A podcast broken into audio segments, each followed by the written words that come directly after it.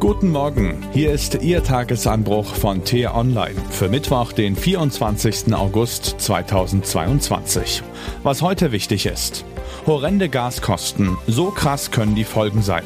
Geschrieben von T-Online-Chefredakteur Florian Harms. Unter Mikrofon ist heute Axel Bäumling.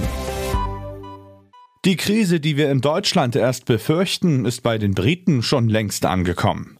Was ihnen für den Winter prophezeit wird, lässt unsere eigenen Katastrophenszenarien im Vergleich wie eine milde Unpässlichkeit aussehen.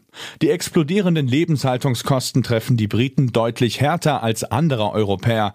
Aber warum? Und welche Erkenntnisse können wir in Deutschland daraus ziehen? Klar, die Regierung in London ist ein Totalausfall. Der Regierungschef Boris Johnson hat erzwungenermaßen den Weg für seine Nachfolge freigemacht. Liz Truss, die Favoritin, hat sich dabei als würdige Nachfolgerin des windigen Wuschelkopfs positioniert, als eine Führungsgestalt, die kompromisslos nur am eigenen Aufstieg bastelt. Fakten sind egal, Populismus okay, Standpunkte von der Windrichtung abhängig, Skrupel überflüssiger Ballast. In der Boris-Partei kommt das an. Frau Truss gilt praktisch als sichere Gewinnerin des Rennens.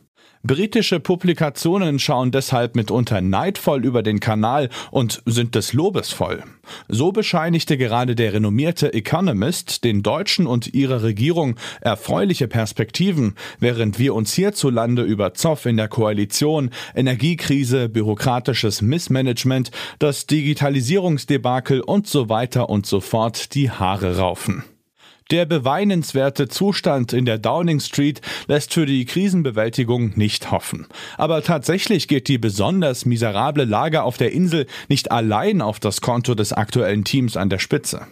Die Briten werden von ihrer Geschichte eingeholt und das gleich doppelt.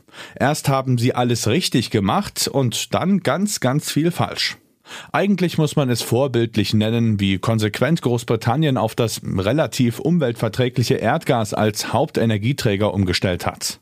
Zum Heizen zu Hause spielt es eine viel größere Rolle als in Deutschland. Auch Strom wird zu 40 Prozent aus Gas erzeugt.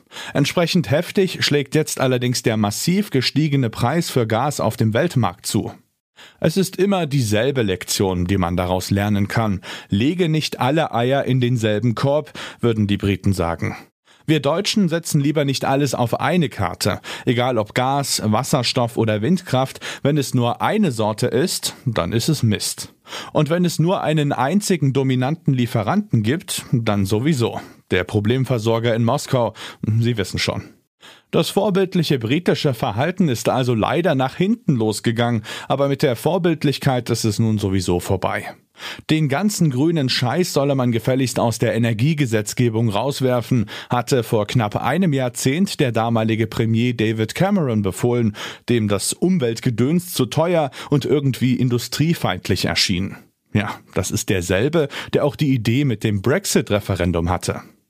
Die vielen hundert Pfund, die jetzt jeder einzelne Haushalt deswegen in die Landschaft hinausheizt, werden dank explodierender Preise nun laufend weiter nach oben korrigiert. Kurzsichtigkeit rächt sich also, Visionen und Verblendung aber auch. Dass die Briten nun schlechter dran sind als der Rest Europas, hat natürlich kräftig mit dem Brexit zu tun. Wenn man dem Club seiner besten Buddies in Handel und Wirtschaft den Rücken kehrt, ist das nun mal schlecht fürs Geschäft. Kostspielige Grenzkontrollen treiben die Preise hoch, Arbeitnehmermangel lässt die Löhne steigen und bei mieser Geschäftslage reicht die Staatskasse nicht, um die sozialen Folgen der steigenden Preise abzufedern. Die Moral von der Geschichte ist wieder mal ganz einfach. Gemeinsam ist man eben doch stärker. Zum Beispiel mit einem gemeinsamen europäischen Binnenmarkt. Natürlich hätten die Briten das wissen müssen, doch jetzt ist es leider zu spät. Was heute wichtig ist. Heute vor sechs Monaten überfiel Russland die Ukraine. Die Zäsur überschattet den ukrainischen Unabhängigkeitstag und ruft auch hierzulande viel Anteilnahme hervor. Eigentlich will das Bundeskabinett heute die neuen Regeln des Infektionsschutzgesetzes beschließen.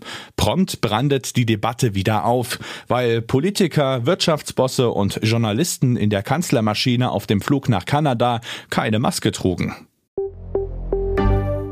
Christian Lindner will Geldwäsche und Finanzkriminalität effektiver bekämpfen. Dafür plant er eine neue Bundesbehörde aufzubauen, das Bundesfinanzkriminalamt. Das war der T-Online Tagesanbruch, produziert vom Podcast Radio Detektor FM. Uns gibt's auch morgen wieder und am Wochenende mit einer Diskussion zum wichtigsten Thema der Woche. Abonnieren Sie den Tagesanbruch doch, dann verpassen Sie keine Folge.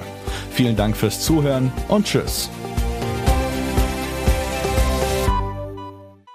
Ich wünsche Ihnen einen schönen Tag. Ihr Florian Harms.